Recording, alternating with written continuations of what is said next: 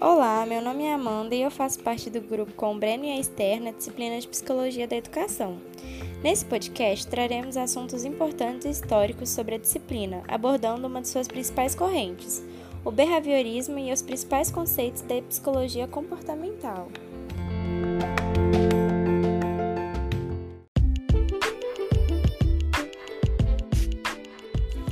Você sabe o que é behaviorismo? Bom, o nome behaviorismo tem origem do termo em inglês behavior, que significa comportamento. O behaviorismo, também chamado de comportamentismo ou comportamentalismo, tem como objetivo de estudo o comportamento. Essa teoria psicológica defende que a psicologia humana ou animal pode ser objetivamente estudada por meio de observação de suas ações, ou seja, observando o comportamento. Os behavioristas acreditam que todos os comportamentos são resultados de experiências e condicionamentos. As figuras influentes do behaviorismo incluem os psicólogos Burroughs, Frederick Skinner e John Broadus Watson. Me desculpem se eu errei na pronúncia. Que estão associados ao condicionamento clássico e ao condicionamento operante, respectivamente. Os estudos do behaviorismo iniciaram-se no século XIX, intitulado de Psicologia como um comportamentista à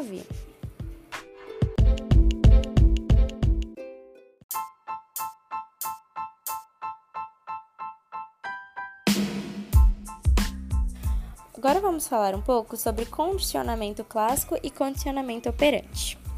Os behavioristas acreditam que os comportamentos podem ser aprendidos por meio de condicionamento, isso é, as condições do ambiente têm influência direta no comportamento do indivíduo ou animal. O condicionamento clássico está ligado à escola do behaviorismo metodológico, ou clássico, enquanto o condicionamento operante faz parte dos estudos do behaviorismo radical.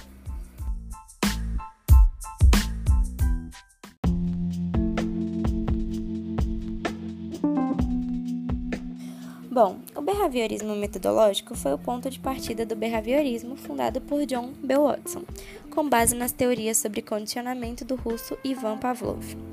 O behaviorismo metodológico ou clássico se opõe ao mentalismo e ao introspeccionismo, ou seja, descarta os estudos relacionados à mente, pensamentos e emoções. É baseado através de observações e experimentações. Essa abordagem defende que o comportamento pode ser previsível e controlado a partir de estímulos. Na educação, a teoria comportamental de Watson defende que o comportamento do indivíduo pode ser moldado e ajustado capaz de fazer com que uma criança tivesse determinada formação de caráter ou exercesse qualquer profissão que escolhessem para ela.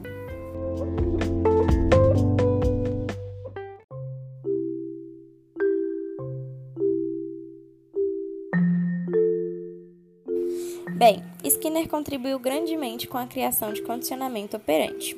Essa teoria propõe que para um comportamento desejado ser alcançado, deveria ser incentivado através de uma recompensa, se estivesse agindo corretamente, e se estivesse agindo errado, receberia uma punição, o que seria o reforço positivo, o reforço negativo e a punição. Trazendo tais abordagens para a atualidade, compreendemos que as abordagens behavioristas interferem diretamente nas práticas e métodos adotados pelos docentes na atualidade. Segundo os autores, alterar determinadas variáveis do ensino, maneira de transmitir o conteúdo ou diferentes formas de estudar, por exemplo, seria possível haver incrementos na aprendizagem das crianças.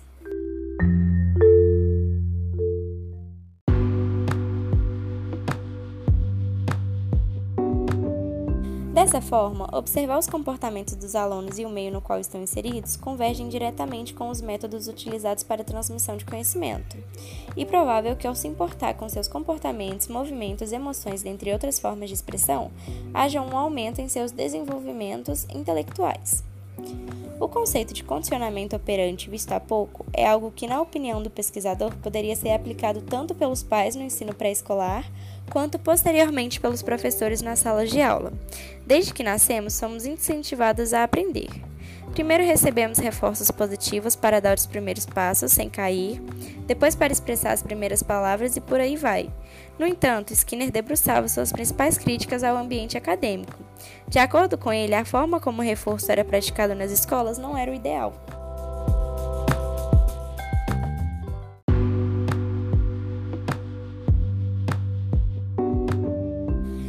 Invés de punir aquele aluno que eventualmente se portava de maneira inapropriada, o certo seria elogiar e incentivar seus colegas mais comportados.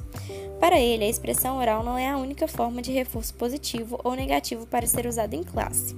As próprias notas são ferramentas avaliativas muito interessantes nesse sentido. Os reforços negativos são os que merecem mais atenção. Professores não devem abusar da autoridade para estabelecer castigos desmerecidos.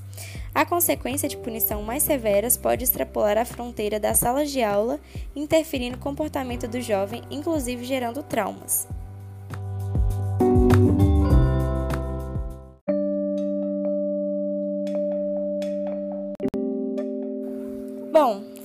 Isso, ficamos por aqui.